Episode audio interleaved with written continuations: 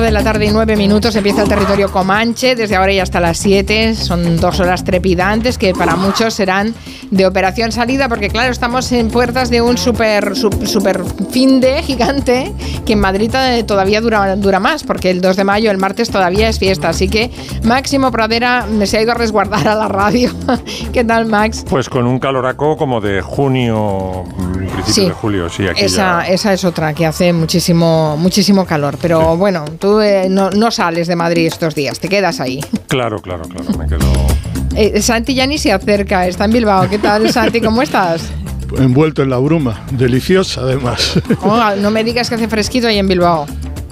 Bueno, pues estaremos a 21 o 22 grados. Eh, ah. Supongo que si, esa es una buena temperatura, que para mí lo es, pues encantado, la verdad. Por lo que digo, creo que en Madrid estáis temblando. Sí, sí, en comparación con los casi 40 que buena parte de España va a tener en los próximos días, bueno, en fin. ¿Y en ¿Va a seguir esto? ¿Va a seguir todavía un poco más? No, bueno, no sé, en Cataluña dicen que fin de semana ya, ya se acaba, pero ya veremos, ya veremos en el resto. En Barcelona estamos todos los demás, está Otero, está Nuria Torreblanca, está Steven Spielberg, está, Tom Hanks, está Barack Obama, Spielberg, Tom Hanks. Y el, y, el boss, Bruce Springsteen. Hombre. Y 300.000 seguidores más que acompañarán en este primer concierto a Bruce Springsteen. Hombre, merecía un rinconcito en nuestro Comanche y una, una pequeña reflexión de Miki Otero hambrienta reflexión de Miki Otero. que han hecho en el periódico una cosa muy cachonda, eh, en la que también ha participado Nuria Torreblanca, que han pedido a, diferentes intelectuales, eh, influencers, eh, que dijeran sus 10 canciones preferidas de Springsteen y sobre eso han aplicado un algoritmo para sacar las las mejores 10, ¿no? Y Nuria y yo teníamos en común Hungry Heart como una de nuestras favoritas. Sí, sí. De Maxi de Santi, de Maxi de Santi también la, la, mi favorita es Downbound Train. ¿Y la tuya, Max? La mía, no soy muy de Bruce Springsteen. Vale, esa no me suena.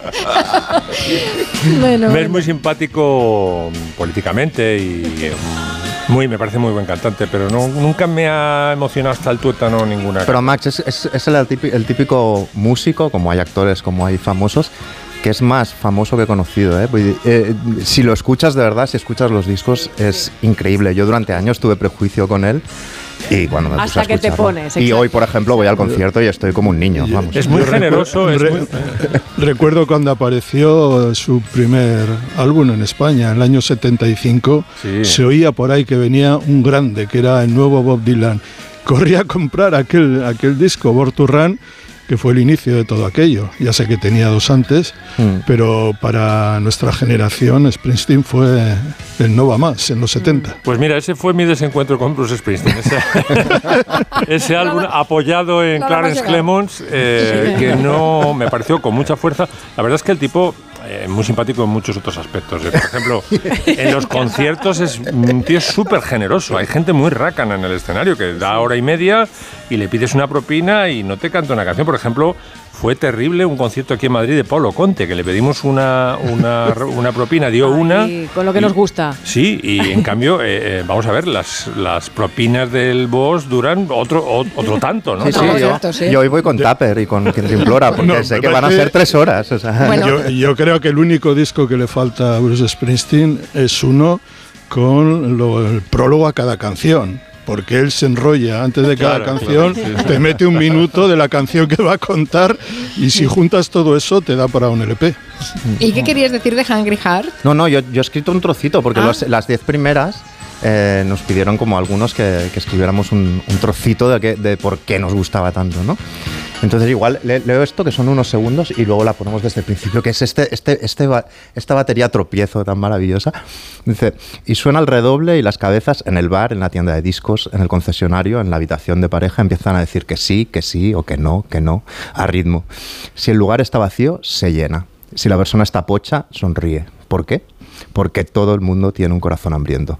Compuesta inicialmente para los Ramones, pero retenida por Springsteen por consejo de su manager y lanzada como primer gun single de The River en 1980, Hungry Heart envuelve en el celofán de un piano contagioso y de una batería básica, de las que bombean como un corazón bondadoso o alegre, una letra que va de uno que se marcha, se equivoca de camino, apechuga, sigue tirando y piensa en que todo el mundo tiene un corazón hambriento, pero también en que todo corazón hambriento necesita una casa. A veces esta canción es precisamente ese paseo y también esa casa, o sea, la vida.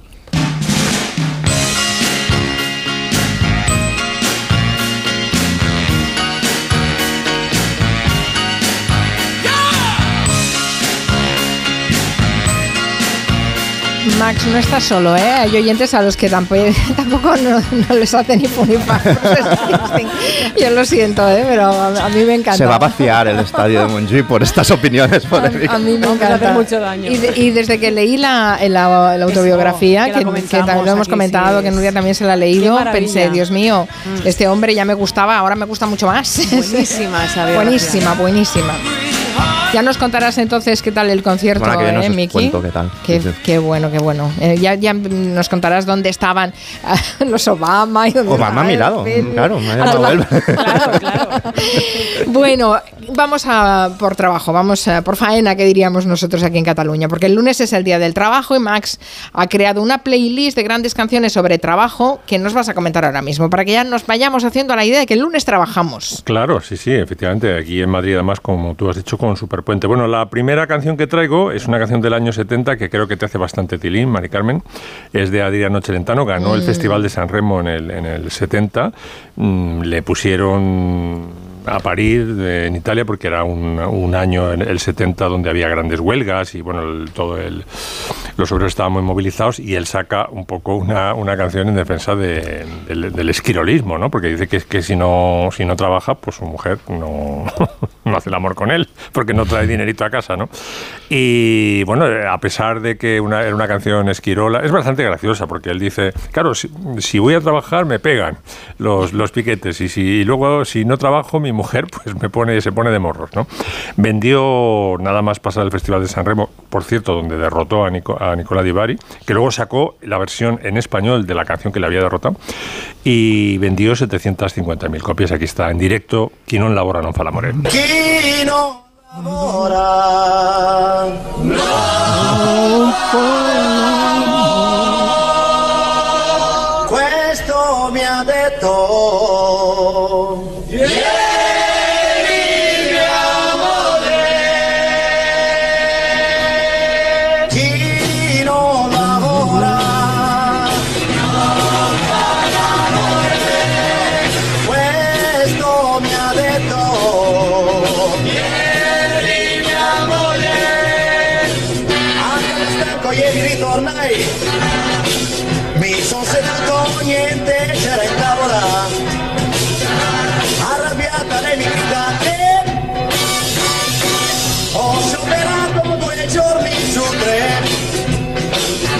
No sé si me gusta más Celentano o la canción, ¿eh? Celentano también es otro artista muy, muy simpático en el escenario. Y, es, un, genio, un genio Celentano. Y era sexy, ¿eh? Sí. Era un feo. Vamos a decirlo, claro. Era un feo sexy. Era un feapo. Y estaba casado con una mujer guapísima. Pero más poco que fea. Vamos. Vale, ¿qué más os traído? Otra canción mítica de trabajo es 16 eh, toneladas, 16 tons, que aquí comercializó en español, eh, vamos, hizo muy popular José Guardiola.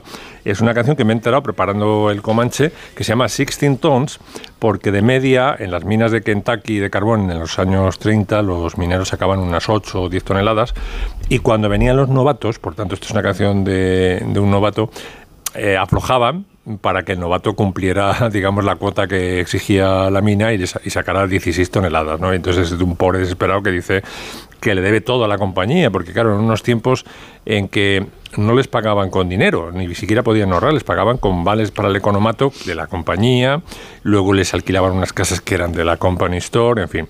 Y bueno, aunque la canción es de Mark Travis, de los Travis de los eh, años 40, hay una versión eh, mítica de Tennessee Ernie Ford con un riff de clarinete y el, chasquido de dedos, que además me he enterado también preparando el Camacho que hizo una versión bilingüe, una versión en castellano y en, y en inglés que vamos a escuchar seguidamente.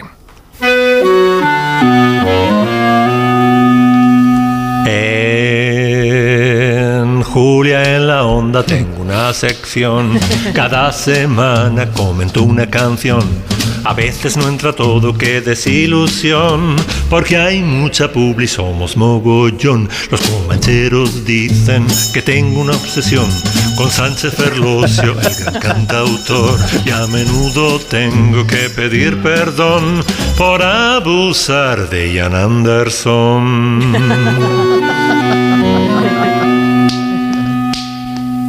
I was born one morning when the sun didn't shine. I picked up my shovel and I walked to the mine. I loaded 16 tons of number nine coal, and the straw boss said, Well, to bless my soul, you load 16 tons. What do you get? No puedo evitar que me resuene en el cerebro la, la, la voz de José Guardiola, ¿eh? Sí. La tengo tan asimilada, tan asimilada. Hizo, hizo una, una versión excelente, la verdad. Sí. Bueno, la verdad es que también la de Johnny Cash. Esta canción, la cante, es, una canción indestructible, yo creo. La cante quien la cante la, convierte en un, éxito. ¿no? La de Mert Travis también, eh, creo que la grabó solo con guitarra acústica, también es, es muy buena, la, la inicial, la del compositor. ¿no? Bueno, seguimos con nuestra playlist comentada con, con Luis Aguilé. Y la canción, eh, Luis Aguilé es un tipo también... eh, tengo Muy simpático. mix- no, tengo mixed feelings, porque políticamente sabéis que era siniestro. Era un tipo que criticó, era argentino, era de Buenos Aires, y se permitió criticar la lista de desaparecidos, el número de desaparecidos en, eh, en Argentina. Se metía con Hugo Chávez, hizo campaña contra Zapatero, en fin, muy, muy pepero, muy, muy siniestro. Hizo, eh, cuando todavía no se sabía en qué iba a acabar la revolución cubana, cómo iba a ser de siniestro el, el régimen, pues ya puso peguitas y de hecho la canción Cuando salí de Cuba es una canción que él compone cuando él había ganado mucho dinero en Cuba, donde se instaló al principio, antes de venir a España, y como, digamos, ídolo juvenil ganó mucha pasta. Entonces llega el régimen, él decide irse y le dicen que no puede llevarse el dinero. Entonces de argentino a argentino pide cita con el Che Guevara y con el Che Guevara pues eh, se arregla para sacar un poquito de dinero y ya poder irse a España. Bueno, pues eh, uno de los tantos éxitos que consiguió en España, que consiguió muchos, desde Juanita Banana hasta La Chatunga, en fin, muchos, muchos, muchos, es este Una lata, el trabajar. Es una lata el trabajar. Todos los días te tienes que levantar. Aparte de esto, gracias a Dios, la vida pasa felizmente si hay amor. Lo que habrá ganado en derechos, porque esta canción se ha repetido hasta la saciedad, ¿eh? Bueno, y- todas, y de- todas. y de Juanita todas- Banana, ¿qué, qué sí. me dices? O La Bueno, sí, Chatunga. calla, o, calla. sí, Y de sí. todas las veces que lo habrá nombrado Pepe Colubi, que era súper fan de, de Luis Aguilé.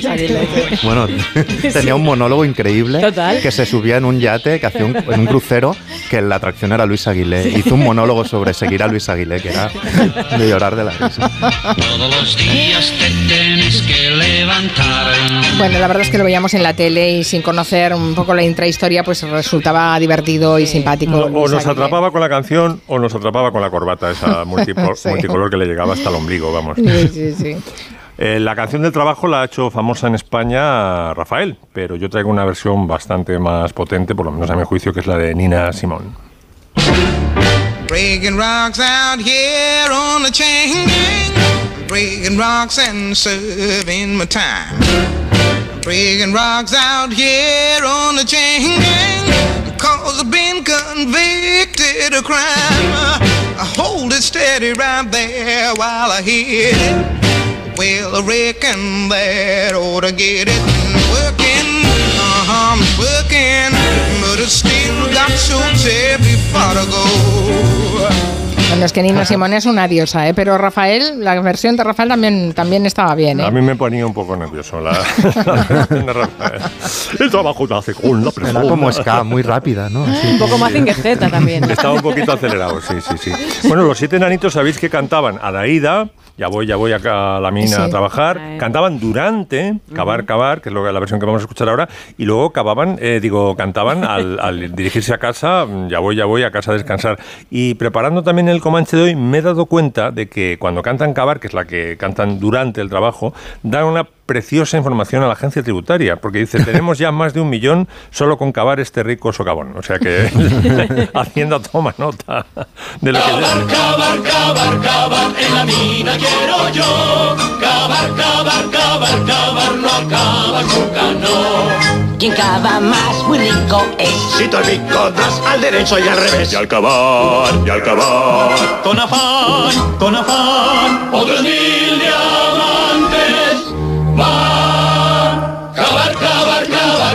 Bueno, es también un himno al trabajo, ¿eh? Total, total. Y una metáfora del capitalismo.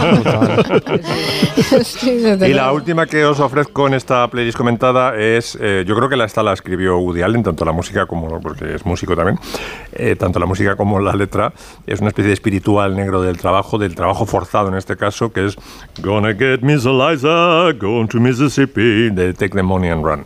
El silencio es lo que más se aprecia en esta casa. Recordadlo bien, y al que no le guste vivir aquí, puede largarse si quiere hacia Florida.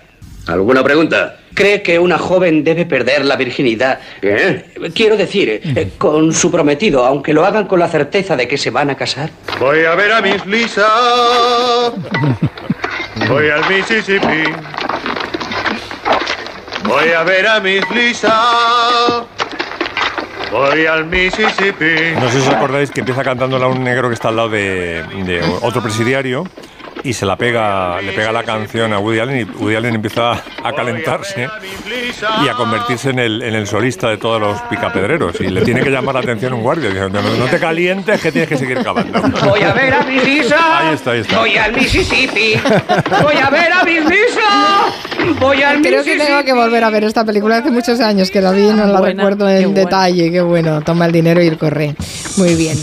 Vamos con series recomendadas, que hoy tiene una Santi Segurola que ya tiene ganas de contárnosla y compartirla con nosotros. Se llama Un espía entre amigos. Tenemos un tráiler. ¿Cree que usted, un veterano agente de inteligencia, pudo tener la sensación de que algo no iba bien con su amigo? Eres un buen amigo, Nick. En la Guerra Fría, la amistad es un arma muy poderosa, Cuesta creer que nunca sospechase. sobre todo cuando se traiciona. Podrás engañar Feliz año, viejo amigo. Traición. Eso es de lo que te acuso. ¡No soy un traidor! ¿Quieres creerte, Santi, que empecé a verla ayer? Anda. Sí. Y, y Es que solo dame he, tu visto, opinión. solo he visto el primer episodio y me tiene fascinada, porque además la historia de, de estos espías de Kim Philby y sus amigos que me, me tiene el corazón robado, ¿eh? Es que eh, este es un- una trama eh, recurrente en, en películas, en libros. Yo creo que John Le Carré escribió todas sus novelas pensando en Kim Philby.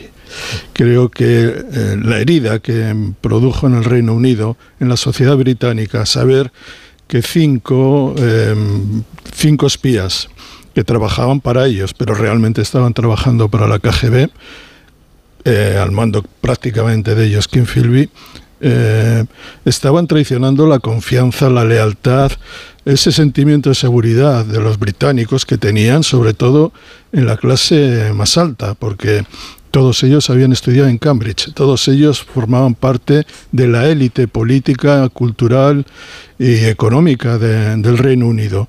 Y en 1930 todos ellos empezaron a, partir de la Segunda Guerra Mundial. Durante la Segunda Guerra Mundial y un poco antes de la Segunda Guerra Mundial empezaron a trabajar para la KGB soviética y estuvieron instalados en, en el servicio secreto británico, pues junto a Le Carré, que trabajó con ellos, o con Ian Fleming, que fue pues el, el- el- el escritor, el que creó el personaje de, de James Bond.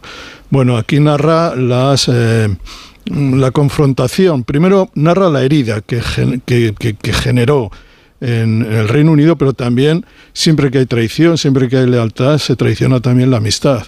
Y la amistad que mantenían Kim Philby y Nicholas Elliot, otro espía del Servicio Secreto Británico, duró muchos años hasta que en 1962 eh, ya se hizo absolutamente eh, seguro que Kim Philby estaba traicionando al Reino Unido. Y él se dirige a Beirut para interrogarle, él se pide ir allí para interrogarle y eh, hacer que confiese. Y lo que ocurre es que él hace una confesión, pero mm, se va. Y se va de Beirut y escapa. No se sabe muy bien, hay muchas historias de cómo escapó Kim Philby a la Unión Soviética después de que Kim Philby hubiera hecho que dos espías anteriores, Guy Burgess y Don McLean, también hubieran escapado 20 años o 15 años antes prácticamente a la Unión Soviética, donde Kim Philby, por cierto, recibió todas las órdenes. La orden de Lenin, hay un sello con eh, la imagen de, Kim Philby. Y esta serie trata de esto, es con bastantes flashbacks de la relación que mantenían eh, Nicholas Elliot, eh, familiar, amistosa, ahí hasta un punto, yo diría, homo, por decirlo de alguna manera, eh, en la que Kim Philby, un profesional del espionaje, yo creo que va ganando porque él engaña a todo el mundo, engaña Sí, al amigo eh, y, Fue y un- realmente un engañador profesional, no solo un espía doble, es que engañó hasta a su mujer, o sea, A- a, todo, a todo el varias. mundo. A varias, sí. A y el además hay que decir, eh, Mari Carmen, que lo que vendía no era poca cosa. Vendía algunos de los secretos más importantes de eh, en aquel periodo de la Segunda Guerra Mundial, de la, del, Y de la Guerra Fría, sí. y del, y del cuando se empezó el experimento Manhattan, él estaba, sabía exactamente qué es lo que estaba ocurriendo y gran parte del eh, conocimiento que tenían los soviéticos de lo que estaba pasando en Occidente fue la a serie través está de este hombre. la serie está basada en una en un libro de uno de los grandes expertos Sí, del mundo del espionaje. De Ben McIntyre, sí, yo Efectivamente. recomiendo. y el libro ejemplo- es extraordinario. Sí, yo tengo algunos libros de Ben McIntyre, por ejemplo, uno en el que mm, realza mucho la figura de eh, Puyol, el- un espía doble español que fue decisivo en el desembarco en Normandía. Ben McIntyre es un experto en esto y la verdad es que los libros son, son geniales. También es genial, la, buenísima la interpretación de Damian Lewis y de Guy Pearce pero sobre todo me quedo con esa voz primera de la interrogadora de Kim Philby, Anne Maxwell Smith, que es extraordinaria. La vi en Line of Duty en los dos últimos, en las dos últimas temporadas y es una actriz maravillosa, muy poco conocida, pero muy muy recomendable. Pues lo apuntamos. Una pausa y seguimos.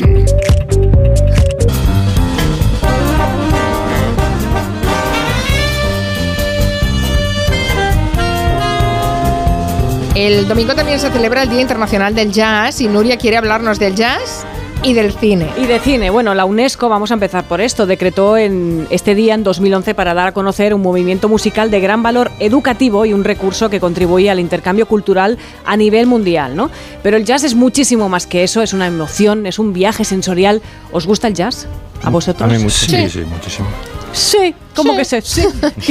¿Qué ha sido eso? Santiago, Santiago está castigándonos con un silencio. Eso puede querer decir que no. No, yo no soy, digamos, no soy un gran, soy muy poco conocedor del jazz, pero hay muchas cosas del jazz. ¿Qué te Miles gusta? Davis y John Coltrane o algo. Pues Keith ya está, también Santi, me gustan. eso no- Suficiente, ¿te vale? Eso me Venga, vale, vale. eso me vale. A mí, a mí, claro, a mí tampoco me gustó así de repente toda la vida, desde niña, ¿no? Pero con los años aprendes a apreciarlo, ¿no? Me gusta el- todo el jazz, excepto Ornette Coleman. Bueno, bueno, es que es durillo. ¿eh? Con las fobias. Es una gripe, ¿eh? Ornette Coleman. Bueno, lo que sí que nos ha ayudado muchísimo, no sé si estáis de acuerdo, es el cine, ¿no? A que conozcamos el jazz a través de distintas historias, como con todo, ¿no? Pero empecemos por definir el jazz así como nos lo contaba Ryan Gosling en La La Land. Ahí tienes a esos tíos. Aquel, aquel, el saxofonista, acaba de adueñarse de la canción. Ahora viaja por su cuenta. Cada uno de ellos está componiendo, haciendo arreglos, escribiendo y tocando la melodía. Están... Fíjate ahora, el trompetista, se le ha ocurrido una idea. Eso genera conflicto, es compromiso y es... Es nueva, completamente nueva. Cada noche que suena es pura, pura emoción. Bueno, esta escena es muy buena dentro de lo flojísima que es la película. Ya os lo he dicho. Cada uno con sus fobias. Cada uno con sus cositas. Qué, Bueno, ti- qué tibieza. Exacto, sí, algo inesperado porque, a ver, Dan- ahí voy. Daniel Chazelle, el director de La La Land, venía de dirigir una maravilla llamada Whiplash, donde conocemos a un aspirante a batería, leyenda del jazz, sufriendo en sus carnes la dictadura de un profesor sargento de hierro. Esto era Whiplash. Cinco, seis, ¿sí? Quiero ser grande. Y no lo eres. Tenemos a Buddy Rich. Hay un problemilla. Te adelantas. Vamos allá. Cinco, seis, ¿sí? Lo matarías a ese profesor. ¿Te adelantas o te retrasas? No, no lo sé. Si saboteas deliberadamente mi orquesta, te destripo como a un cerdo. ¿Será posible? ¿Eres de los que derraman una sola lagrimita? ¡Eres un blandengue de mierda! Y estás llorando y babeando encima de mi batería como si fueras una nenaza de nueve años. Ay, Blandengue, pobrete. Bueno, ¿cómo se puede rodar esta joya y después aparecer con La La Land? Ah, misterios de la vida. Bueno, Woody Allen vive y respira jazz dentro y fuera de la gran pantalla. Él ya sabéis que suele tocar el clarinete en el Hotel Carlyle de Nueva York. Y si hay un personaje que representa el jazz es Emmett Ray, un guitarrista excepcional que vive obsesionado con un guitarrista gitano excepcional en acordes y desacuerdos. Ese guitarrista excepcional era Django Reinhardt. Eh, me consideran el mejor guitarrista que quizá haya habido. En este país, por supuesto. Francia está ese gitano. Y es lo más bonito que he escuchado nunca. Ahí estaba Sean Penn interpretando muy bien el personaje. También intuimos que Francis Ford Coppola le gusta el jazz. Era, es verdad, hijo del director de orquesta Carmine Coppola y lo dejaba claro en la película La Conversación, que es una obra maestra, por ejemplo, donde hay muchas escenas que tenían jazz de fondo, pero lo dio todo en Cotton Club y así podía mezclar el jazz con su gran especialidad que eran los gángsters. Transmitimos este programa en directo desde el Cotton Club en Harlem, Nueva York. Y ahora en persona el rey del Harry Harry o Nat Calloway cantando Minnie the Moocher. Hay más directores que se han acercado también. Por ejemplo, tenemos a Bert de Clint Eastwood, que contaba la vida de Charlie Parker. Chico y Rita, la película de animación de Fernando Trueba, inspirada en la vida de Bebo Val- Valdés. Y series también tenemos. Por ejemplo, Treme, que hablaba de la vida de Tremé, un barrio de Nueva Orleans, que tenía Dixieland, que era un estilo de jazz.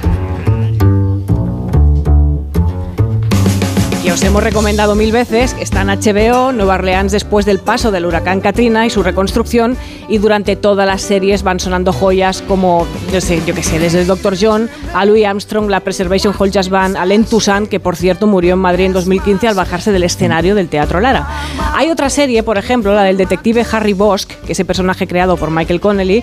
Bosch escucha jazz compulsivamente y así va resolviendo mejor sus problemas en el departamento de homicidios, en una serie que se puede ver en Amazon y sobre todo lo que escucha Bosch, que es John Coltrane y Herbie Hancock.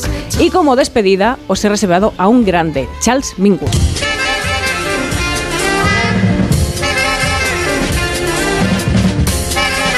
Y así vamos celebrando el Día del Jazz. Muy bien, es el domingo, ¿eh? No Sí. lo olvidemos. Hoy tenemos un poco de ritmos de todo tipo, porque ahora vamos a hablar del mira, calipso. ¿Cómo llega? Ay, qué bueno.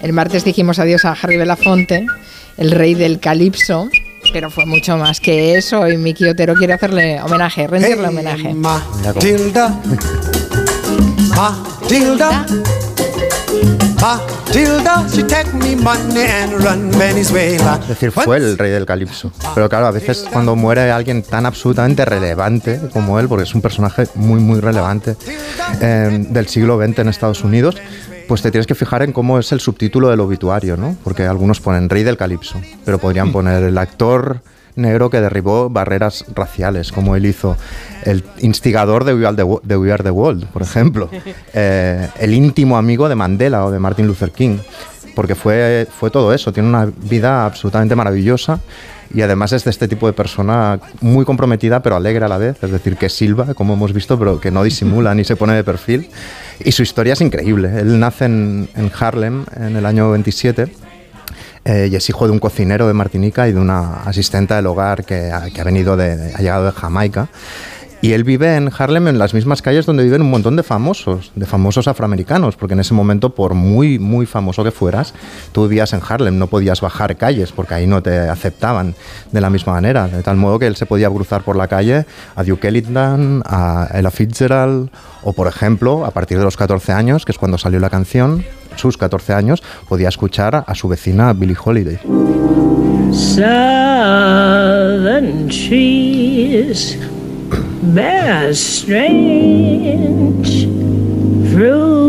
Él vivía en, en Harlem a partir de los 12-13 porque antes se fue a Jamaica porque su padre este cocinero de barco de Martinica, se piró de casa cuando él eh, ni había nacido o era un bebé de unos meses y la madre llevó a sus hijos y ella misma a Jamaica, luego los dejó a ellos allí y él siempre dice que, que la música que escuchaba en Jamaica al salir de la iglesia los domingos y la que cantaban, tanto él, que ya trabaja de, niños, de niño, como sus familiares, las canciones de trabajo, como, como explicaba Max, eh, de llevar la comida al mercado, le influyeron eh, muchísimo. Luego volvió a Nueva York, trabajó como, con- como ayudante de conserje y aquí es una de las primeras claves porque lo envían a arreglar una persiana a un edificio y el tipo, el, el inquilino, le da un par de entradas de teatro para, por hacerle el favor de la persiana. Y ahí él descubre que quiere ser actor. Pero ¿cómo puedes ser actor teniendo un entorno tan, de tanta miseria?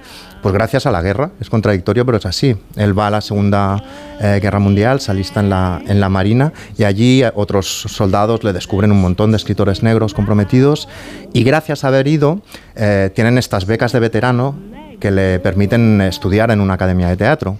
Y ahí coincide con Tony Curtis, con Marlon Brando, con Sidney Poitier, que serán, sobre todo estos dos últimos, amigos suyos íntimos durante toda la vida, y empieza a cantar precisamente estándares de jazz, etc.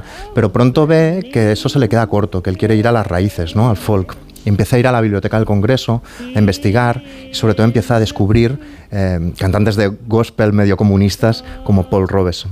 There's an old man called the Mississippi. That's the Este tipo le dice algo muy importante que es, haz que canten tu canción y querrán saber quién eres y qué causas defienden. Y eso es lo que hace toda la vida Belafonte. Él toca en clubs de Nueva York hasta que lo descubren, porque es alucinante, tanto de presencia como de voz como de todo, y le ofrecen un contrato y publica Calypso, su primer disco, en el año 52, que tiene temazos como esta despedida de Jamaica. Away where the nights are gay and the sun shines daily on the mountain top. Este, este disco estuvo 13 semanas en el número uno y como es poco, un poco anterior a Elvis, se dice que es el primer disco de, de vocalista que supera el millón de copias vendidas. O sea, salió de la nada y triunfó. Y luego eh, se hizo famoso muy en especial por esta otra canción que me recordó Max el otro día que hay un anuncio de Trina que la utiliza y que le hizo aún más famoso, que es esta otra, Day O Banana Boat Song.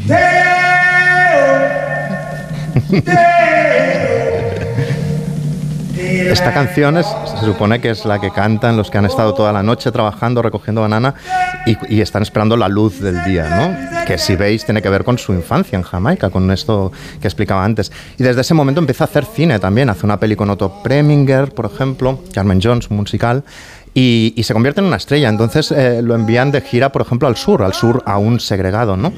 Y él explica eh, que, por ejemplo, cuando él ya era una estrella, paran en una gasolinera, se va al baño y le viene un policía y le dice, como te salgas de la taza, te reviento, eres hombre muerto. Y se vuelve a subir al autobús alucinando. Llegan a Las Vegas. En Las Vegas, en Las Vegas él, en el año 59, es el artista negro mejor pagado. Y llega al hotel de Las Vegas, donde es la gran atracción, y evidentemente no le dejan entrar por la puerta principal. Y explica a una tía de su compañía que, que lo que hizo fue al segundo o tercer día, se enfadó, digamos, se enfadó con una sonrisa, como se enfadaba él, y la llamó y le dijo, mira, estoy en bañador y con una toalla. Y lo que hizo es, mm, me voy a la piscina. Se puso en el trampolín de la piscina donde todos lo veían. Estaba prohibidísimo, evidentemente, para un negro ba- bañarse en una piscina de blancos. Se quedó unos minutos sonriendo ahí. Vio como por que un montón de policías asomaban a las ventanas. Siguió sonriendo y al cabo de dos minutos se lanzó al agua y poco a poco fueron viniendo todos sus fans. Y de algún modo así derribó un poco la, esta barrera racial y esta Qué fuerte. segregación, ¿no? Estas historias de segregación racial son tremendas. Y su papel en la, en la lucha por los derechos civiles de los afroamericanos es, es, mm, protagónica casi. Él, él se implicó muy personalmente, por ejemplo, en ir a Alabama y a los estados del sur a promover a la gente que votara, incluso hacer marchas para que fueran a la, a la capital, digamos, para poder votar por, por primera vez. Y no solo iba a él, a él, sino que se llevaba a sus amigos, a Paul Newman, a Marlon Brando. Imagínate que aparece toda esa gente en el sur donde normalmente no iban. Se hizo amigo de JFK, de Bobby Kennedy, intentó influirles de alguna manera y en 1963 fue una de las caras más conocidas de la marcha sobre Washington, que acabó así, claro. I still have a dream. Porque él era íntimo de Martin Luther King y esto no se sabe mucho, pero estuvo toda la vida, muchos años, pagándole, eh, pa- pagando un seguro para que la mujer, si lo asesinaban, tuviera una pensión. Y, él era el encargado de pagar mes a mes para que eso fuera así. La CIA lo persiguió, su terapeuta de repente estaba relacionado con la CIA y desvelaba secretos sobre él, su pe- terapeuta y su manager, que era el marido. Es decir, una vida muy, muy azarosa. Y luego en, en el cine también derribó barreras, porque en el año 57 hizo Una isla en el sol, que lo único que hacía era pasarle un coco a Joan Fontaine. Y eso se interpretó como un romance interracial. Era la música de la peli, era esto. Lo único, lo, lo- lo único que hacía era pasarle un coco en realidad, pero el subtexto era que había un romance y se lió muchísimo. Y diez años después, en el 68, hizo un dueto con Petula Clark, eh, que se dice que es el primer momento en el que una persona blanca y una negra tienen algún tipo de contacto en la pantalla. Lo único que hace Petula Clark es tocarle el brazo, un brazo por encima de un jersey, le toca el brazo en este momento de la canción Aquí le está tocando el brazo del jersey de canalé blanco que lleva, muy grueso. Y quisieron cancelar, retirar el sponsor, cancelar el programa y Petula Clark se mantuvo firme y no dejó que, que eso sucediera, ¿no? Y bueno, la relación con África es, es muy, muy intensa. Él se implicó muchísimo en- con Mandela en la, la lucha contra la apartheid. Fue él, fue él el que trajo por primera vez un montón de barcos con estudiantes africanos. Entre ellos, ¿sabéis quién iba? Un barco traído por, por Belafonte, el padre de Obama. Hombre. Llegó gracias a un Al final programa hemos de estos. a Obama. Sí, y él, él- él lo, lo criticó mucho a Obama, hijo, pero el caso es que lo trajo él. Y luego llegamos a las hambrunas eh, somalíes y etíopes de los 80 y de los 90, donde se implicó mucho. Llamó a todos sus coleguitas. Tus colegas son, no son tus colegas del cole, son Ray Charles, eh, Michael Jackson, eh, bueno, eh, Bob Dylan, Stevie Wonder, etcétera, etcétera. Y para recaudar fondos para África se inventaron esto.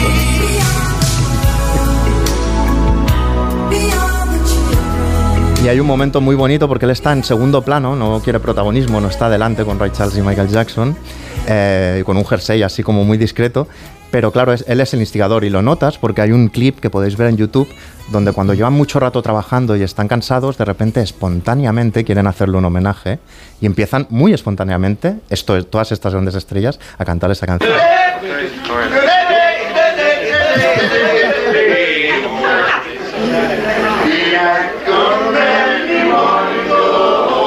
Así, como dispersamente entre carcajadas, pero claro, ¿quién hay ahí? Están todos, Stevie Wonder, Ray Charles. Bob Dylan. Menos Bob Dylan, que está empenado y no se entera de nada. Acaban cantando todos una especie de gospel alucinante y a él se le humedecen los ojos y es un momento Está Springsteen también ahí. Está Springsteen, ahí, ahí se ve la diferencia entre blancos y negros porque los blancos van con el freno de mano y Ray Charles está dando botes y al cabo de nada, de dos, tres minutos, están todos cantando eso que parece una misa y un homenaje al que lo había organizado, a Harry Belafonte, ¿no? Qué autoridad, ¿eh? Au- Autoridad moral. Moral, que es la mejor de todas, la única que de verdad vale. Y sexual. Acuérdate, Miki, que en el eh, documental que me recomendaste, el Sing Your Song, dice Bueno, que antes que me después. conseguiste tú. Sí, pero, que- pero yo, pero yo no te lo habría podido, conseguir si no me lo hubiera recomendado antes. Pues hay un momento que dice, dice el, el punto de inflexión en cuanto a cine y televisión fue cuando me puse unos pantalones ajustados y me desabroché dos botones La de camisa. claro, se convirtió en un sex symbol. De hecho, fue muy, Absoluto, absoluto. muy polémico cuando él se casó en su segunda boda con, un- con una persona blanca, porque todo el mundo le decía tan comprometido y al final. tal. A mí, por eso, sí- sí, me gustaría como poner de fondo, si queréis, mi favorita, la más animada de todas, ¿Cuál? que es Jam the Line, que es esta. Ay, qué buena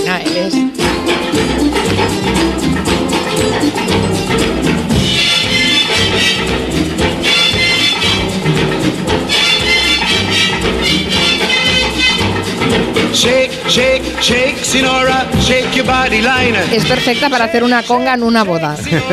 Y beber piña colada. Ya está aquí, ya llegó Trina Piña Colada. Eso no me ha quedado de Belafonte en España. Era guapo, era muy guapo, ¿eh? Harry de la Fuente. Era muy sexy, guapo, sí, muy sí. sexy. Y un poco como sin quererlo, ¿no? Como que, bueno, y, una, y una sonrisa que, vamos, me desmayaba hasta yo.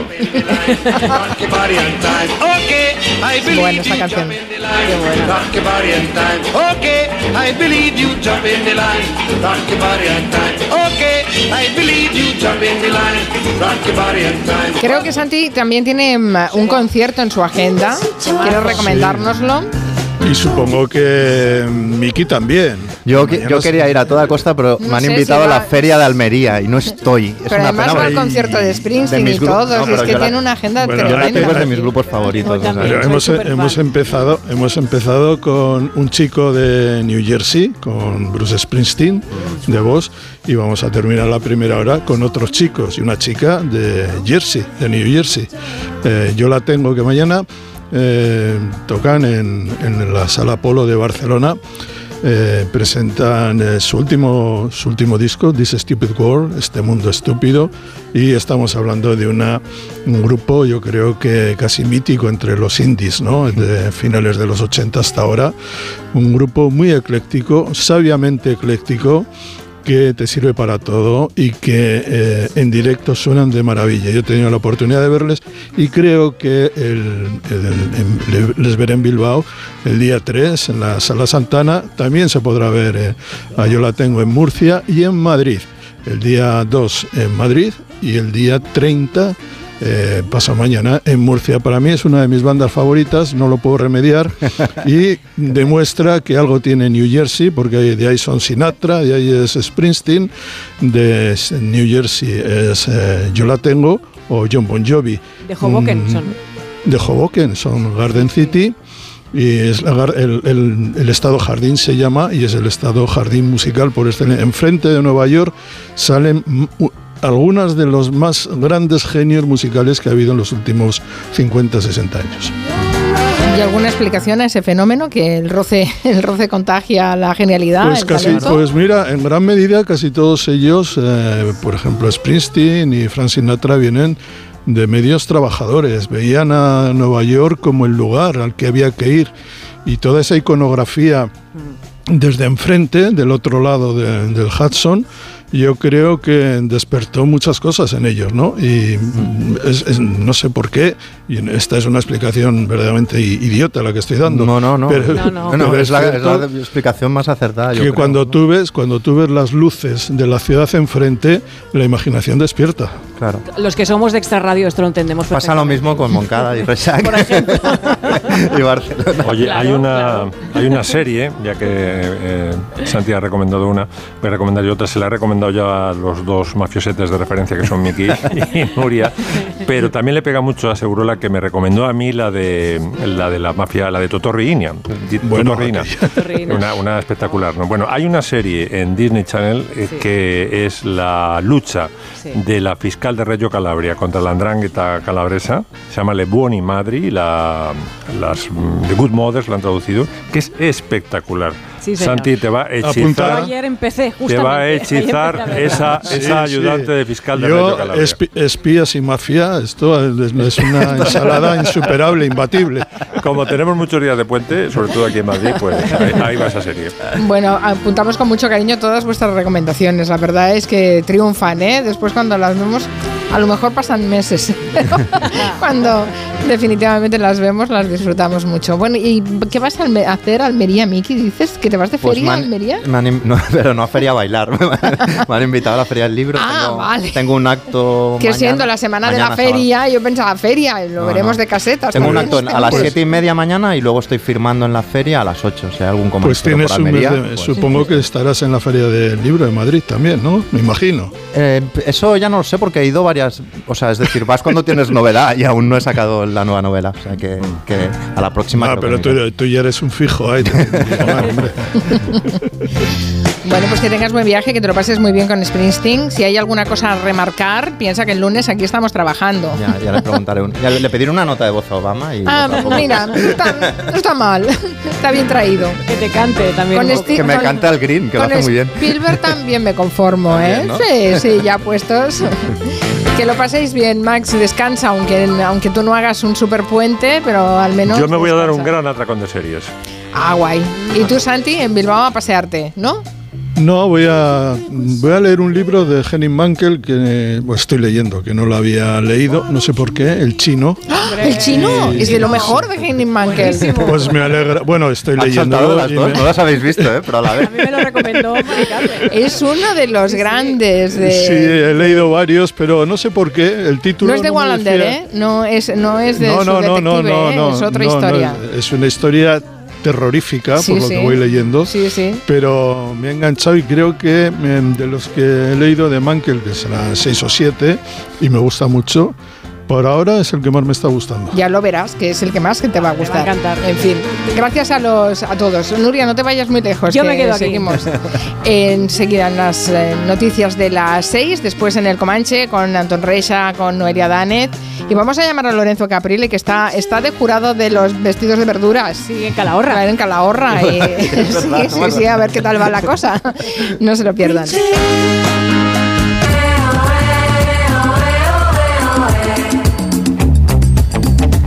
Son las 6 de la tarde y 11 minutos. Arrancamos la segunda hora del Comanche. Aquí sigue Nuria Torreblanca. Aquí estoy. Damos la bienvenida a Noelia Danez. ¿Qué tal, Noelia? ¿Cómo estás? Muy buenas tardes, muy bien.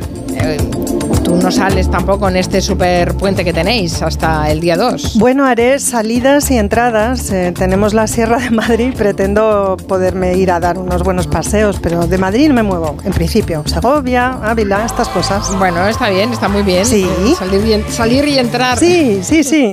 Al, me- al menos no estás en operación salida, que No. es operación salida en Madrid estos días. Sí, no, días he venido muy bien, ¿eh? de hecho os he estado escuchando desde hace un buen rato porque he llegado con tiempo. No sé qué pasa con las operaciones salidas, pero últimamente no nos están afectando los viernes.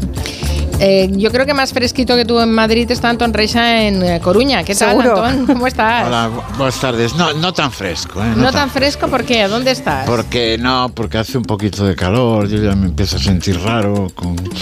En Galicia hay cambio climático también. ¿eh?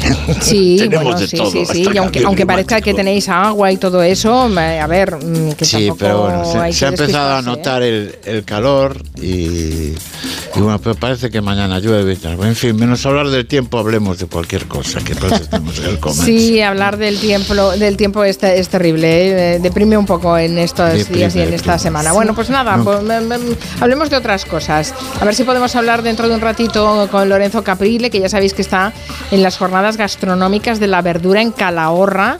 Eh, repite como jurado. Eh, es increíble lo de la moda de Calahorra de verduras. No sé si os ha hablado Lorenzo alguna vez. ¿A ti, Noelia, te ha hablado del tema no? No, no, bueno, sé que, que está ahí porque lo anunció el viernes pasado, pero la verdad es que no estoy muy al tanto de lo que va la cosa. Pensé que nos lo iba a contar ahora. Bueno, bueno, a ver si nos explica lo de vestidos- Calahorra. Vestidos con chuletas. Y, No, digo, con no, verduras. verduras, es Calahorra. repollos. verduras, que es la, la buena repollo, verdura que hay en Calahorra, sí señor. Bueno, en cuanto podamos hablaremos con él, porque claro, está como, está en calidad de padrino y presidente del jurado, quiero Uy. decir que Ya, ya, claro. Una también tendrá- tendrá estará una- Es mucho papel ese. Sí, sí, claro, ese ahí tiene que, en fin, que dedicarse a muchas cosas. Bueno, Noelia, hoy nos quieres hablar de la última novela de Durne Portela, Sí.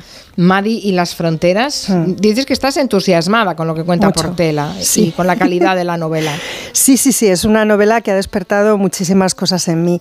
Mira, es una novela enjundiosa, pero muy, muy, muy emocionante. Eh, si os parece, os recuerdo un poquito cuál es la trayectoria de Durne Portela, porque es una autora que empieza a adquirir muchísimo peso. Ella eh, se volvió de Estados Unidos en el año 16, estaba allí haciendo carrera eh, universitaria y eh, a partir de ese momento enseguida empezó a escribir en España. Publicó un primer ensayo muy famoso que tuvo una acogida extraordinaria, que es El eco de los disparos, Cultura y Memoria de la Violencia, sobre violencia en Euskadi. Enseguida llegó su primera novela sobre más o menos el mismo tema, Mejor la ausencia. En el año 19 publicó Formas de estar lejos y en el año 21 Los ojos cerrados. Y ahora llega Maddie, o sea que es que lleva una trayectoria, ella está muy volcada en la escritura. Bueno, y en pocos además- años han publicado mucho, muchísimo. Mucho y además libros todos con mucho peso, que mm, me parece que eso es algo que tenemos que señalar ¿no? y poner en valor también. Eh, esta última novela que, que me tiene maravillada, por cierto, Maddie se pronuncia Maggi, lo que la hace, si, cabe, todavía más mágica, ¿no? ya desde el título. Eh, Maggi y las fronteras ficciona la vida de María Josefa Sansberro, conocida como Maggi, nacida en Oyarchun, en Guipúzcoa, en 1895, o sea, a finales del 19. Pero esta mujer regentó un hotel en los años 30 eh, de- del siglo pasado en la frontera entre España y Francia, ¿no? en lo que se llama en euskera la Muga, los pies del Monte Larrún. Eh, en la vida de Maggi todos son fronteras. Y de ahí el título del libro, claro, hay fronteras físicas, tangibles, reconocibles y otras de orden más como moral o político. Maggi fue contrabandista, Fue Mugalari, es decir, fue una mujer que ayudó a pasar a otros la frontera en, contextos de conflicto bélico durante la Guerra de España y durante la Segunda Guerra Mundial. Fue una mujer muy católica pero divorciada. Fue una mujer sin hijos pero madre de una criatura a la que se vio casi obligada, entre comillas, a adoptar. Fue servidora forzada de los nazis que le ocuparon su hotel pero miembro de la resistencia. Todas estas contradicciones, situaciones, dilemas, como queráis llamarlos, vive Maggi. Eh, ¿Cómo llega esta historia? Porque es una historia real a manos de Edurne Portela? Pues en el otoño del año 21 José Mari Michelena, que bueno, ella lo conocía, había sido concejal de Eusko Alkartasuna Noyarchun y su amiga eh, Izarraich Villaluce contactan con Edurne y le cuentan que llevan tiempo investigando la vida de esta paisana, de María Josefa Sansberro, que en los documentos que han logrado reunir, que son muchísimos, una cantidad ingente de documentación, eh, también recibe otros nombres, por ejemplo, Madame Nicolás o simplemente Maggi. ¿no? Eh, ellos ya en el año 18 eh, habían publicado en la revista anual de Oyarchun parte de lo que habían descubierto hasta entonces sobre la vida de esta mujer, pero se habían quedado tan enganchados con la historia que habían decidido seguir investigando. Entonces, a la altura del año 21 ya tienen un archivo gigantesco sobre ella, gigantesco, quiero decir, de cierta magnitud como para poder explicar quién fue esta mujer o hacer una aproximación seria ¿no? a este personaje. Entonces, cogen la documentación y se la dan a Edurne con el encargo de que haga algo con ella algo, o sea, no, tampoco, le dicen, no, le dan más pistas, algo, a ver qué te sale de ahí. ¿Qué te sale de ahí? Podía haber optado por, una, por, un, por un ensayo. Eso es. Pero, pero no, em, escribe una novela. Escribe una novela, yo creo que es un, ella asume esta responsabilidad desde un lugar que no es fácil. Eh, lo que ella explica es que conforme se va sumergiendo en el universo eh, histórico y personal de Maggi, pues va entendiendo que el registro que más le conviene al libro es la novela, porque la novela supongo que por un lado le permite ficcionar los vacíos de información y por otro lado le permite también crear una atmósfera en la que la subjetividad de Maggi vaya tomando forma, ¿no? Es decir, es como si quisiera darle, bueno, pues insuflarle vida. Yo creo que eh, en lugar de contar una historia del pasado, que es algo que podía haber hecho con toda la documentación que tenía Edurne, a lo mejor mediante el recurso al ensayo, pues lo que ella hace es invocar a un personaje del pasado para que nos cuente su historia, que no es lo mismo, ¿no? Y claro, esa invocación le sale muy bien, yo creo que es todo un acierto por su parte, porque yo creo que el pasado hay que contarlo desde la extrañeza, que cuando cuentas el pasado desde la familiaridad como para constatar eh, lo que tú ya crees que sabes ¿no? acerca de lo que ocurrió, bueno, pues te salen cosas que pueden resultar más o menos entretenidas, pero que no creo que lleguen a tener nunca la trascendencia que creo que este libro sí tiene. ¿no? Eh, Maggi no es una militante, no es una heroína, es una mujer con ambición que decide hacerse cargo del momento histórico que le tocó vivir y decide hacerlo mediante el establecimiento de vínculos de relaciones con los otros y en el entendido de que tener vínculos con los demás implica asumir responsabilidades y a veces también asumir riesgos, eh, todos los riesgos ¿no? que van, eh, que son consustanciales a la vida en la frontera. Pero yo creo que el riesgo más grande que, asume esta mujer es el de los vínculos per se. Digamos que el mero hecho de saberse parte de algo eh, es ya, pues eso, es, es, un acto de valentía y de coraje y yo diría que es el rasgo fundamental de Maggi. Eh, le he pedido a Edurne que nos grabara mm, con su voz un minutito del libro para que las escuchéis a las dos, a Edurne Portela y a Maggi. Que tire la primera piedra quien esté libre de pecado. Cómo me gustaría gritarlo en medio de esta iglesia, en esta penumbra donde se esconde tanta miseria. Miran a Lucian como si fuera un bicho raro, o peor, un apestado. Si fuera por ellos, nos enviarían allá arriba, a la galería. Se acostumbrarán a verlo cada domingo aquí conmigo. Ya tiene edad de salir, de ir a misa y de darse cuenta de que más allá de las paredes del hotel, la vida no es tan sencilla. Dentro de unos meses comenzará el colegio. Le llevaré de la mano cada día me preocuparé para que la maestra le proteja, porque seguro que los hijos de todas estas le hacen la vida imposible. Solo hay que ver cómo lo miran, ellas y ellos, para saber que ya tiene el San Benito puesto. Vicenta me mira por encima del hombro, como si fuera superior a mí, y todo lo que tiene se lo debe al trabajo de noche de su marido, porque su caserío no produce ni para el desayuno. si no fuera por lo que trafica el otro de que iba a lucir ese collar y ese traje. Y viene ahí todo digno, con la urraca de su mujer y sus hijas que son más feas que un dolor. Ni me mira ni me saluda. Pero luego, bien que viene a hacer negocios al bar. Qué bueno, qué bueno. Sí, sí. Eficaz la descripción que da. Qué bueno, Sí. qué bien escrito. Muy bien, y luego daos cuenta de que adopta la forma del monólogo. Eh, Maggie habla mucho con Dios porque es una ferviente católica, pero generalmente lo que hace es darle quejas y, y también reprocharle, ¿no? Reprocharle su, su indiferencia ante las tragedias del mundo.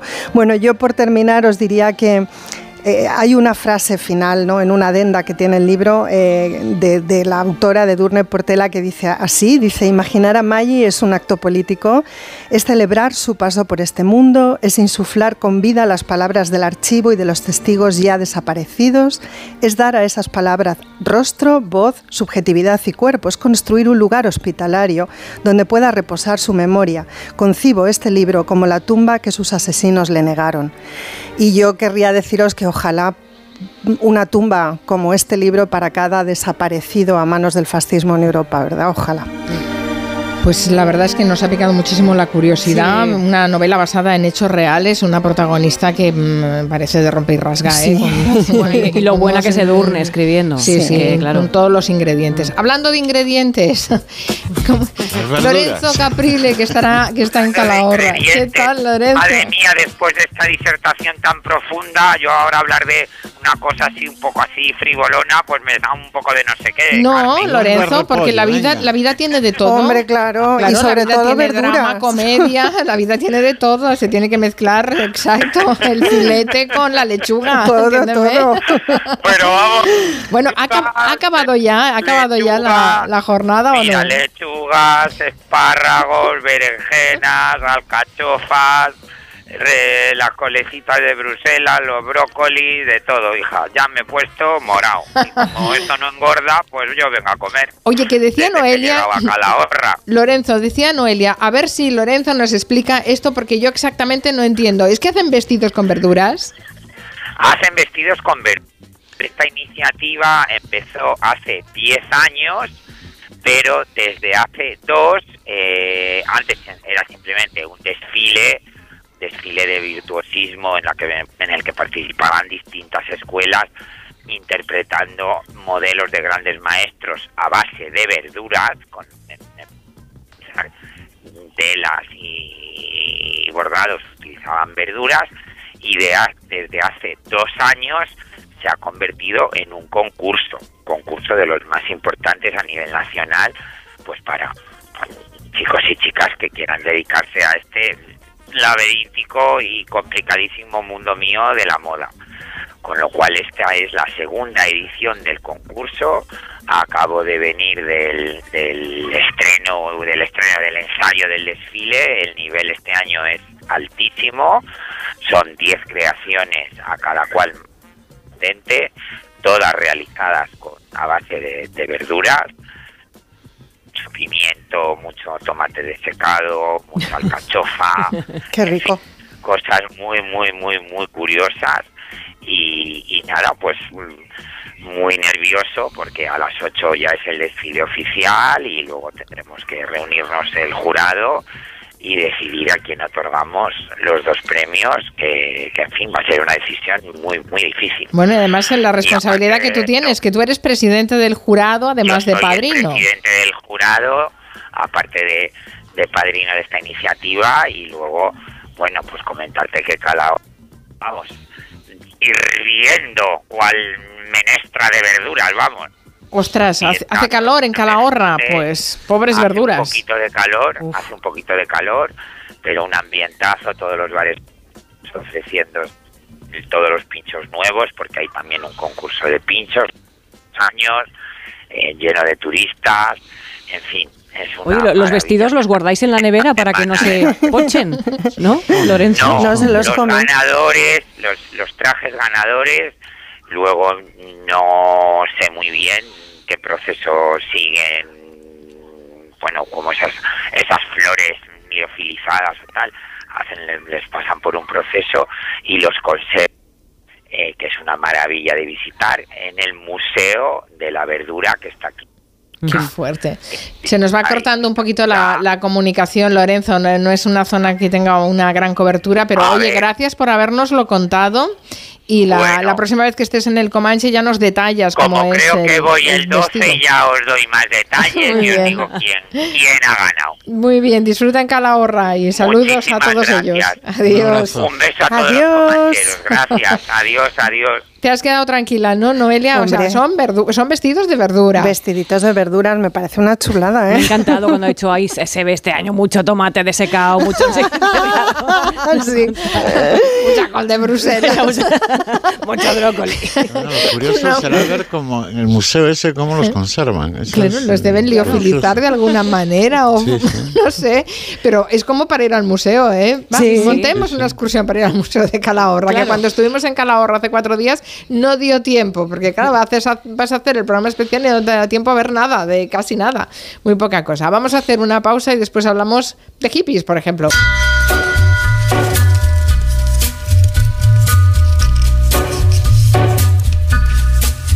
Hello.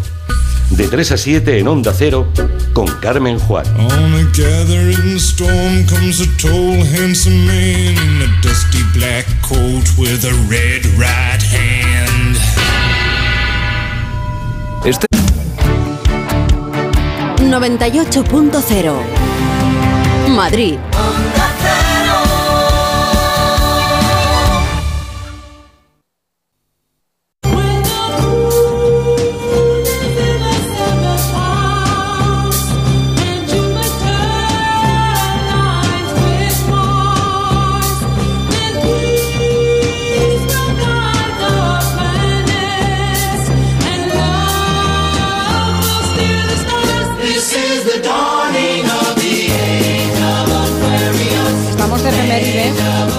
Porque el musical Hair cumple 65 años. Mamma mía.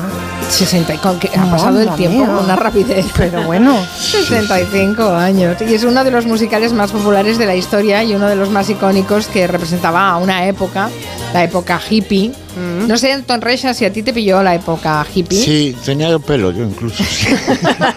¿Lo llamabas largo? Sí, lo llevaba muy largo, muy largo. Te Oh. mandaré una foto de mi Por favor, cabellera. una foto. Pero entonces, de ¿ha tu sido época hippie antes de punk? Y era un poquito hippie, leía cosas de budismo zen y. Claro, Pero, pero- se me curó pronto, ¿eh? Se me curó pronto. Hippie celta, claro. Y Noelia, ¿algo hippie de Noelia? Uy, yo muchísimo. Sí, sí, además, Ahora claro, sigue siendo hippie. Pues sigo siendo desfasada porque generacionalmente no me tocaba, pero, pero era mi referencia, como así como de cultur- cultural, no sé. eh, Sí, o sea, era lo que me, con lo que me identificaba. Tú Fíjate, en los 80 en Villaverde, qué locura. Pero a mí me parecía lo máximo, ser duró- hippie. Duró mucho ¿eh? el fenómeno hippie. Claro, o sea, yo creo que, que hubo como una posteridad de todo Ah, eso, es- que varias generaciones, claro, incluso ahora todavía. Luego ya pasé como la- los primeros años de la universidad ya era como punk. Sí, o sea, no transicioné ni nada, yo fui la- Como Antón también. de un lado a otro. Hombre, claro. No, yo yo todo como Antón siempre. eso sí, ya- cariño. y eso ya os lo digo, que vaya por delante, ¿eh? ¿Y tú, Nuria, fuiste hippie? no, no. Yo, yo punky directamente, me salté el paso. y me fui al punk directamente. Tampoco te tocaba generacionalmente. No, claro, claro, claro. Ni el punk tampoco. No le tocaba pero menos bueno. todavía que a mí, claro. Íbamos ahí absorbiendo un poco de todo. Pero Claro. bueno, esta excusa nos viene muy bien, la del musical Her, que además hay que agradecerle que fue el culpable de inspirar una de las mejores versiones de la historia, que es el Aquarius de Rafael, que no se nos ha ido nunca de la no, imaginación. bueno, no. Yo, de hecho, estaba escuchando el original y no podía ab- abstraerme si estaba escuchando Aquarius. El, el- el inglés de Rafael. Exacto. Pero es también... un poco mejor que el del príncipe gitano. ¿eh? Sí, pero también es muy entrañable el del príncipe gitano, es inglés. también esto nos da ocasión ¿no? para hablar de, de hippies, que no sé si alguna vez lo hemos comentado en el Comanche.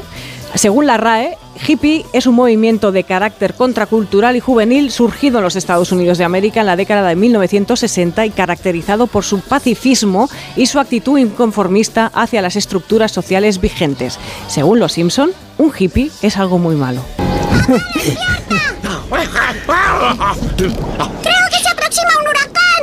Oh, Lisa, no hay datos de que ningún huracán haya azotado nunca Springfield. Sí, pero esos datos solo se remontan a 1978, cuando los archivos municipales volaron misteriosamente. ¿Qué pasa? ¿Fuego? ¿Terremoto? ¿Hippies? Está considerado catástrofe natural según Homer, ¿no? Bueno, Pero, pues pacifismo, pacifismo y contracultura sigue habiendo, o sea que... Eso es verdad, eso es como verdad. actitudes. ¿no? Pero no todo el mundo encaja a esto con, con esa con esa apertura de miras, ¿no? Por ejemplo, a Tarantino se le nota mucho, ¿no? Que les tiene cierta fijación a los hippies. se encargó de dejarlo claro en Érase una vez en Hollywood a través de dos personajes, ¿no? Brad Pitt y Leonardo DiCaprio. ¿Les has dado permiso a esos hippies para vivir aquí? ¿Quién puñetas eres? Soy Cliff Booth, el especialista. Trabajamos juntos, George. Quiero asegurarme de que estás bien y de que esos hippies no se aprovechan de ti. Dichosas bandas de hippies de mierda. ¿Pero qué coño? ¡Eh, tú! ¡Sí, gilipollas! ¡Te lo digo a ti! ¿Cómo coño se te ocurre venir a meter bulla con ese cacharro en mitad de la noche? Putos hippies habéis entrado a fumar porros en esta calle oscura, ¿eh? Porque a Tarantino no sé si tomártelo en serio o, que- o lo hace todo con ironía Sí, fina, igual, no siempre se lo compramos todo. Pero bueno, aquí, a ver, recordamos, y esto Antón lo tiene muy presente, Siniestro Total tampoco le demostraron mucho Matar cariño. hippies en las CIES. Claro, después de ese, ese hitazo, matar hippies en las CIE. Era el ¿no? paraíso nudista en aquel momento. Exacto, exacto.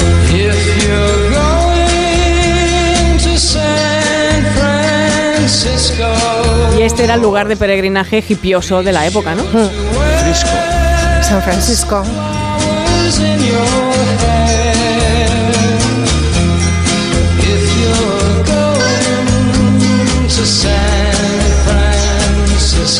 flores, también qué importantes las flores en el mundo hippie, ¿verdad? Power, power. El flower power, si vas a San Francisco, no olvides de ponerte unas florecicas en la cabeza.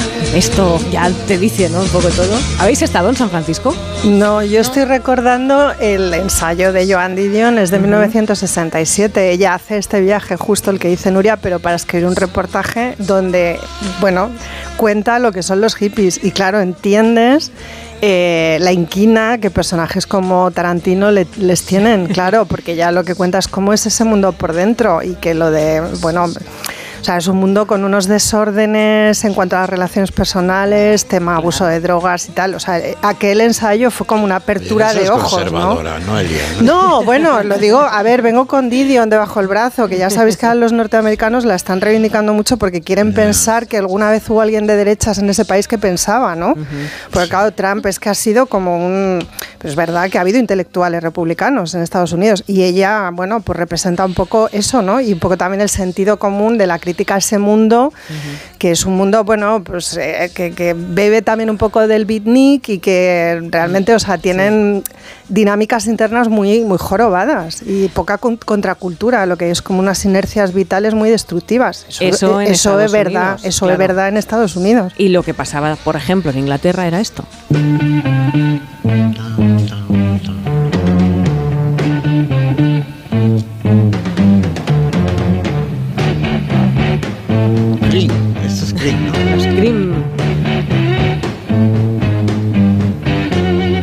Esta, esta canción es perfecta para ilustrar en las películas, en muchísimas películas estadounidenses y no, no inglesas te ponen siempre este fondo, esta canción, para ilustrar cuando viene un movimiento hippie, ¿no? Me hace mucha gracia.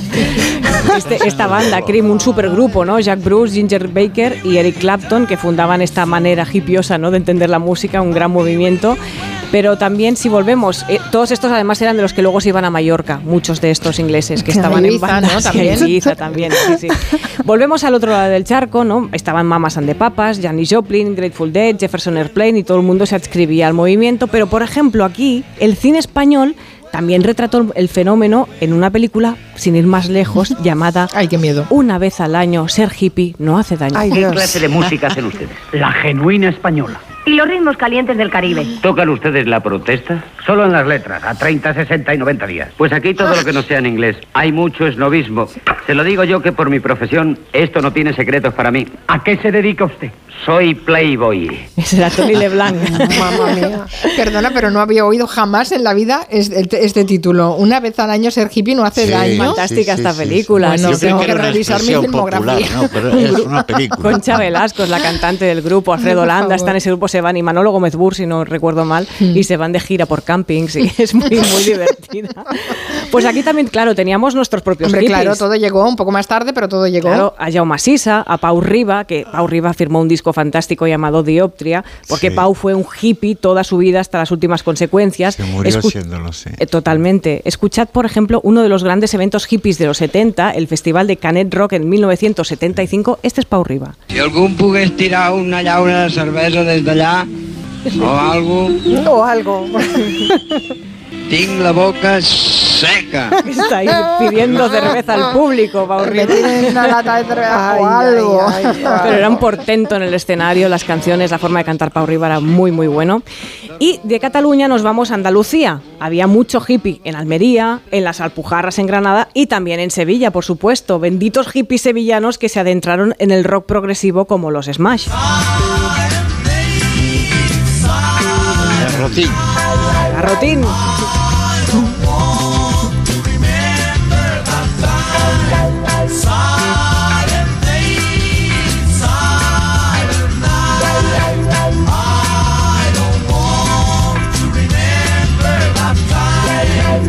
Y hippies como, como Gonzalo García Pelayo, por ejemplo, personajes tan influyentes en esta cultura, ¿no? Cómo me gusta este grupo, cómo me gustan Smash. Y amigos, todo vuelve y este movimiento musical andaluz también es bienvenido en 2023. Ahora también tenemos hippies y sus conciertos son espectaculares. Os estoy hablando de un grupo del que ya os he hablado hace años en el Comanche, los Derby Motoretas Burrito Cachimba.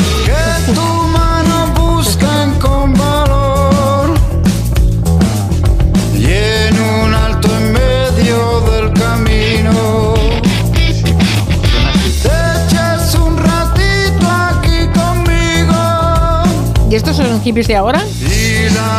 Es que tenéis que verlos, de verdad. No, no podéis no ir a un concierto de esta gente, es la hora. De verdad, esa es muy línea de abajo. estás no estás nada. ahí, ya está. Oye, pero son un- pero yo no me yo no te había oído recomendarlos, Nuria, perdona, ¿cómo has dicho que se A ver, llaman? ¿No has escuchado todos los comanches desde Sí, hace todos los por años? eso estoy, pues por eso estoy Yo los tan extrañada grabados. porque los he escuchado todos. Derby, motoretas, burrito Ah, cachimba. vale, vale, ya los estoy ubicando. Son muy buenos, excepcionales. No os los perdáis. Y para el final os he dejado algo que sé que estáis esperando, que es Ibiza. Ah. Por supuesto.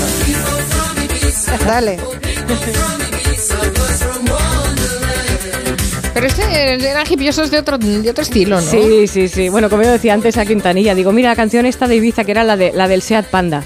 Y dice, no, Seat Ibiza. Digo, ah, es verdad. Esto es un poquito más pocholo, Era ¿no? la, la panda de Ibiza. Eran hippies de discoteca. Me he levantado muy rubia. Bueno, la verdadera cuna de hippies con pasta, ¿no? Claro. Los hippies de los 70 son millonarios, los hippies de Ibiza, y el resto de gente que quiere ir allí, pues bueno, va de acampada, o alquila un balcón, o vive en un camping, o no va, ¿no? Pero vamos a acabar con algo un poco hippie para que nos dé un poco de alegría, ¿no? ¿Happy together? Vale.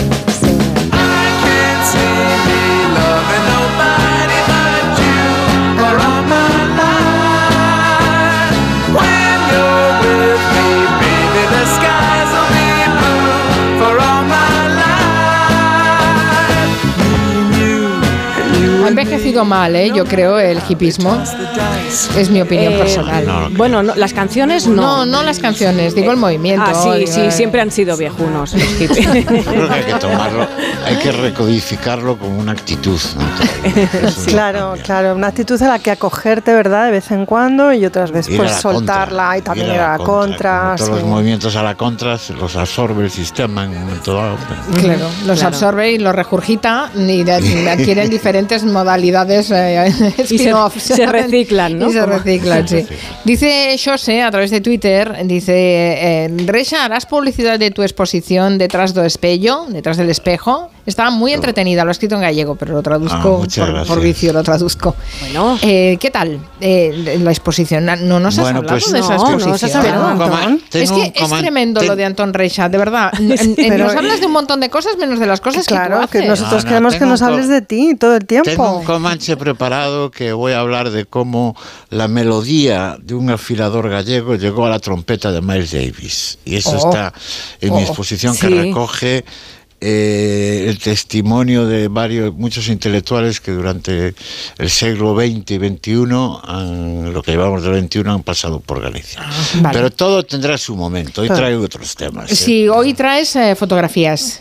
Fotografías, una instantánea. Vamos Tu con... retratito lo traigo en mi cartera. ole. Donde se guarda el tesoro más querido. Tu retratito. Bueno, ahora, ahora el retratito la gente lo lleva en el móvil. Claro, pero los, los, los más jóvenes del Comanche no lo recordarán, pero realmente antes hablaba de instantáneas. Con confusión se decía, se llamaba instantáneas a una foto que se hacía con aquellas cámaras analógicas, pero realmente lo que eran instantáneas eran las fotos que hacían las cámaras Polaroid, que eran instantáneas. O sea, era un cacharro que tú le dabas y por debajo salía en dos minutos una, una fotografía. Bueno, eh, estamos de enhorabuena los, lo- lo- la gente de Coruña porque la Fundación Barrié, lo que era antes la Fundación Banco Pastor, la Fundación Barrié de la Maza, nos ha traído una exposición que viene ni más ni menos que del MIT. Ha pasado por Massachusetts, obviamente, por Viena, por Hamburgo, por Singapur y ahora está en Galicia, en concreto en Coruña. Entonces lo que lo que lo que se como, como, se llama la exposición es proyecto Polaroid en la intersección del arte y la tecnología. Es importante eh, observar cómo eh, cómo lo que lo que fue una tecnología de masas, que fueron las Polaroids, luego daremos un poco la historia de cómo se arruinó Polaroid, eh, era algo muy popular que la gente utilizaba para hacer fotos domésticas, pero muchos Bueno, artistas... era la única posibilidad de hacer una fotografía y tener Eh, el sí, sí. en la fotografía ya en Claro. papel revelado Sí. en, Tenía- en- en nada. En, Tenía el problema que eran caras, no, Sí. no la máquina, pero sí las, las fotos eran Mm. caras. Eh, muchos artistas empezaron a usar la, la cámara Polaroid para hacer pruebas de sus cuadros y de sus cosas, y en algún momento, en un momento dado, después de, de- de muchos, casi todos vienen de, los artistas vienen de que primero los utilizaron para hacer pruebas y luego cuando vieron que esa desviación de lo que era el uso doméstico y recreativo de la tecnología Polaroid les servía para hacer obras de arte, ¿no? Y estoy hablando de artistas importantes como fue Andy Warhol, como fue Mabel Thor Honey o Helmut Newton, ¿no? Entonces esta exposición lo que nos muestra es 300 obras de 100 artistas que utilizaron la Polaroid como un lenguaje y una tecnología para, para hacer arte. ¿Qué hacían con la Polaroid? Obviamente no le daban el mismo uso que la gente que hacía una foto en una boda o en una, en una comunión. Lo que hacían era fundamentalmente una estética, en principio de la, imperfección, porque lo que hacían era pintar sobre el propio soporte, las cortaban, les pegaban objetos, hacían collage y, y bueno, ya digo, es importante observar cómo tantos artistas la utilizaron. La, la- la- exposición es maravillosa y además de las 300 obras es inevitable un recorrido por la, por la tecnología Polaroid. Se sirven, se ves, eso sí que es vintage. Hay un montón de diversos modelos de cámaras Polaroid y es curioso cómo la Polaroid se inventó en 1948 en el Día de Acción de Gracias, el día después de Acción de Gracias, que es como lo que ahora llamamos el Black Friday. Eh, los fabricantes de Polaroid sacaron 36 cámaras al mercado que se, se les agotaron inmediatamente y llegaron a vender luego 4 millones de, de cámaras, ¿no?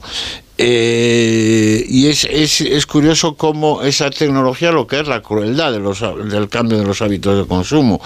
Eh, esa compañía entró, entró en bancarrota en el año 2001 y se declararon en suspensión de pagos. Bueno, siguieron existiendo algunas, algunas eh, Polaroids eh, hasta 2008, pero hoy es un objeto, bueno, te lo puedes encontrar en, en Wallapop o algo así, pero bueno, son, son cámaras, imagino que siguiera existiendo alguna forma de encontrar los, Sí. los carretes. A- a- Sí, hace no mucho tiempo, hace unos años, se puso de nuevo Sí. de moda. Hubo un resurgir de... Sí, hubo un resurgir de, de la misma forma que ahora también está resurgiendo la, la fotografía analógica, Mm. las, Sí, las sí. cámaras de toda la Sí, vida bueno, y los recuerdo- revelados de, de toda la vida, ¿no? Yo- un poco hay una acción-reacción. Ahora que hemos conseguido hacer de todo con Yo- los teléfonos móviles, Sí, ahora estamos buscando eh, pues, origen, el, ¿no? el- el origen de todo eso, Yo ¿no? tuve la suerte de conocer a Iván Zulueta el, Anda, el más contracultural del cine español, y Zulueta, que había de pues, hacer arrebato y todas aquellas cosas, Mm. dedicó los últimos años de su vida a hacer polaroids y lo que hacía, usaba de plató la nevera de casa. La nevera, tú usas muñequitos y cosas pequeñas, y la nevera es un plató magnífico, un micro plató, ¿no? Y él hacía polaroids, y es el- la- el- yo creo que ha habido alguna exposición de Lo, lo hacía con, con imanes de nevera. Hacer historietas con No, los no, imanes. usa- usaba la, la- la- nevera por dentro, que eso Ah, era lo que bueno. era. Es muy curioso el cartel de la, de la exposición porque tú ves una imagen de Andy Warhol que está con una Polaroid en la mano, haci- como haciendo una foto. La Polaroid está escupiendo una, una, una, una Polaroid de su propia, de su un retrato del propio Andy Warhol y fue una un experimento que hizo un, un fotógrafo italiano. Pero así, así es, son las tecnologías, incluso las cosas más modernas desaparecen. Y no era sé si me da mágico, la tiempo- Polaroid era mágico, porque sí, además hombre. estabas que te, te quedabas enganchado mirando cómo el papel se iba Sí, sí. Bueno, luego me, me- me- me he enterado, me, he- me he enterado que era absurdo lo aquello que hacíamos de, al, al hacer una Polaroid que que la sacudíamos como para que se No secara. sabía de nada eso. no, Era innecesario, era innecesario. Pero Había como, quien bueno, soplaba. Sí, sí. Sabía quien soplaba incluso. Era una cosa curiosa. Sí, sí, bueno, es, eh, es toda una historia, ¿eh? lo de la Polaroid, la lástima que, bueno, también Kodak acabó en suspensión de, de pagos. Sí, es que sí, sí, todo lo que es al la- la perderse la, tecnología. fotografía analógica, Y, y fueron Sí. muchos puestos de trabajo ahí. Sí, muchos sí, sí, puestos de pero trabajo. bueno. ¿Tú- tú- tú Pero bueno, hay, ¿Tuviste alguna Polaroid, Antón, tú? Sí, yo tuve mis épocas con la Polaroid, también con el 8 milímetros y el Super 8, y bueno, lo, lo- lo seguí usando en forma vintage en muchos trabajos eh, audiovisuales. ¿no? ¿Y tú, Noelia, tuviste Polaroid? Había en casa una máquina, ahora estaba yo haciendo memoria, no sé si era nuestra o era así como de la familia o alguien la había traído, pero vamos, yo tengo fotos hechas con ella. Vamos, el otro día estuve había un primo, repasando álbumes. que tenía una Sí, debía, debía venir por ahí y, y había muchísimas fotos así y era súper emocionante, lo recuerdo un montón eso. Vamos a cerrar el Comanche. Hoy Hombre, hemos con- decidido que cerraremos con Harry Belafonte, que antes hemos Claro. hecho un especial Harry Que Belafonte y nos hemos quedado de con Harry ganas. Belafonte, efectivamente, qué guapo. Qué guapísimo, era qué guapísimo. sonrisa, qué sí, sonrisa.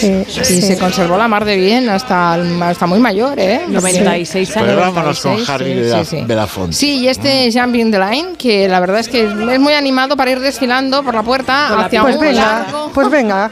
un largo fin de Una- semana. La, la conga Comanche. Aunque nosotros volveremos el lunes a partir de las 3. Adiós. Adiós. Adiós. Wind Okay, I believe you. Jump in the line, rock your body time. High star skirts a little higher. Jump in the line, rock your body in time. Off the chimney. Jump in the line, rock your body in time. Whoa!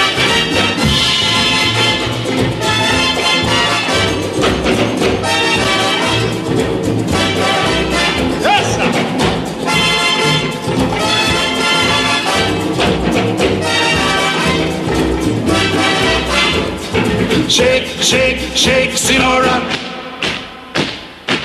Shake your body line. Work, work, work, Sinora. Work it all the time. Dance, dance, dance, Sinora. Dance it all the time. Work, work, work, Sinora. Work it all the time. Sinora dances calypso. Left to right is the tempo.